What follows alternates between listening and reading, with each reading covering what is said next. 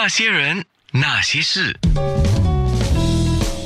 那些我们一起笑的夜，流的泪。啊前些时候不是很流行那个叫同学会嘛？今天感觉上我跟杨庆煌，虽然我们不是同学啊，不过也有这种同学会的感觉啊。那么在面部直播的留言区，还有在 WhatsApp 里面，很多人都提了你的姐姐，她是你的大姐，但是你家兄弟姐妹一共十一个，这么多的兄弟姐妹里面，他还不是最大的，你是最小的吗？杨庆煌？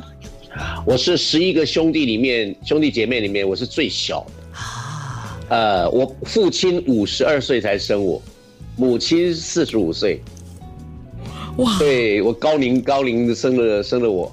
哇！所以呃，虽然大姐啊大哥啊他们，我我再告诉大家一个很好玩的事情，我的大哥的大女儿还比我大。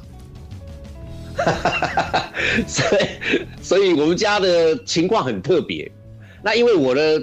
我的辈分的关系，所以我已经今麦已经做做那个叔公主了，你知道吗？救公主了，做在家里面排行很高啊。是，OK，我看了一些你的资料啊，虽然你不是直接由姐姐杨小平啊，不是杨小平的儿子哦，是姐姐杨小平 带入行的哈，可是杨小平对你的影响有多大呢？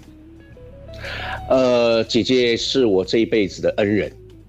也是我们全家的恩人，因为你想看啊，啊，在当年那个时代，呃，其实我姐姐非常辛苦，她出来唱歌表演啊，那家里兄弟姐妹又众多，虽然我们家在南部做个小生意，但是姐姐几乎不会忘记对这些弟弟妹妹的照顾。呃，我后来，我记得我国中毕业之后啊，呃，我本来我父亲是说，那你去当个小学徒。学一点东西就好了，有一个有一个技技术，自自己谋生也没问题。后来是我姐姐哥哥他们说，那到台北来好了，就这么一句话，我的人生就改变。我就到台北来念书啊，念书的整个过程，后来呃呃，其实那个时候跟大姐也还是还不是有很大的接触，直到我当兵退伍了以后，因为我在我大姐的家里面接到了一通电话。就是当年红荣红的老师黄敏老师打了电话，就是光美当时的唱片公司就直接就跟我签了合约了。透过大姐的一个协调，那我自己又因为我想说唱歌表演已经在开始学习了很多的这种歌词歌唱技技巧啦，或是学舞蹈，但我又自己去参加了演员训练班。那在演员训练班里面，我我不晓得怎么会有这么好的一个机会，呃，刚好第一部电影《在世难》。就从演员训练班里面把我找出来一拍拍摄，所以我几乎是本来要当的歌手的一个安排，就变成先拍了电影了。啊，后来呢，过了两年之后呢，就我的年轻的战士就发行了，那也是我第一次到新加坡去做表演。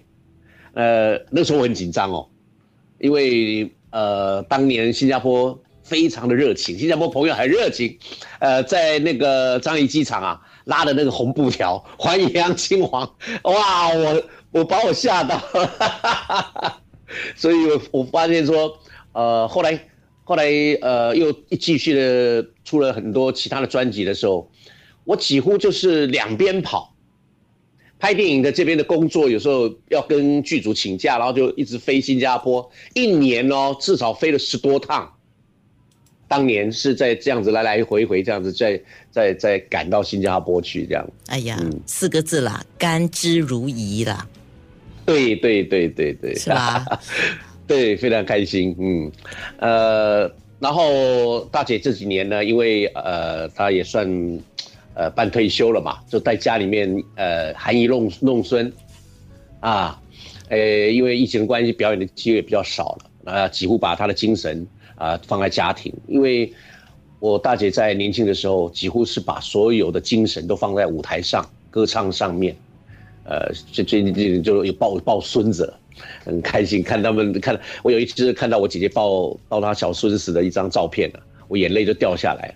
我说姐姐现在有这样子的那种这种这种温这种亲情的感受哈，真真的是应该是应该她得的，辛苦了啊，嗯不会辛苦，因为。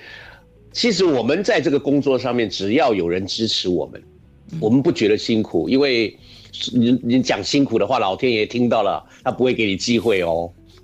我们来说，我们很快乐，很幸福啊，做的非常的开心，我们会更努力啊。是啊，你听到杨庆王这样讲的话啊，真的是一句我觉得很实用的一句话。就尤其是这一年，我们大家都觉得辛苦了啊，不要觉得辛苦，你越觉得辛苦，你越辛苦。你要觉得是幸福，然后老天就会眷顾你。你要往这个角度想。那些人，那些事。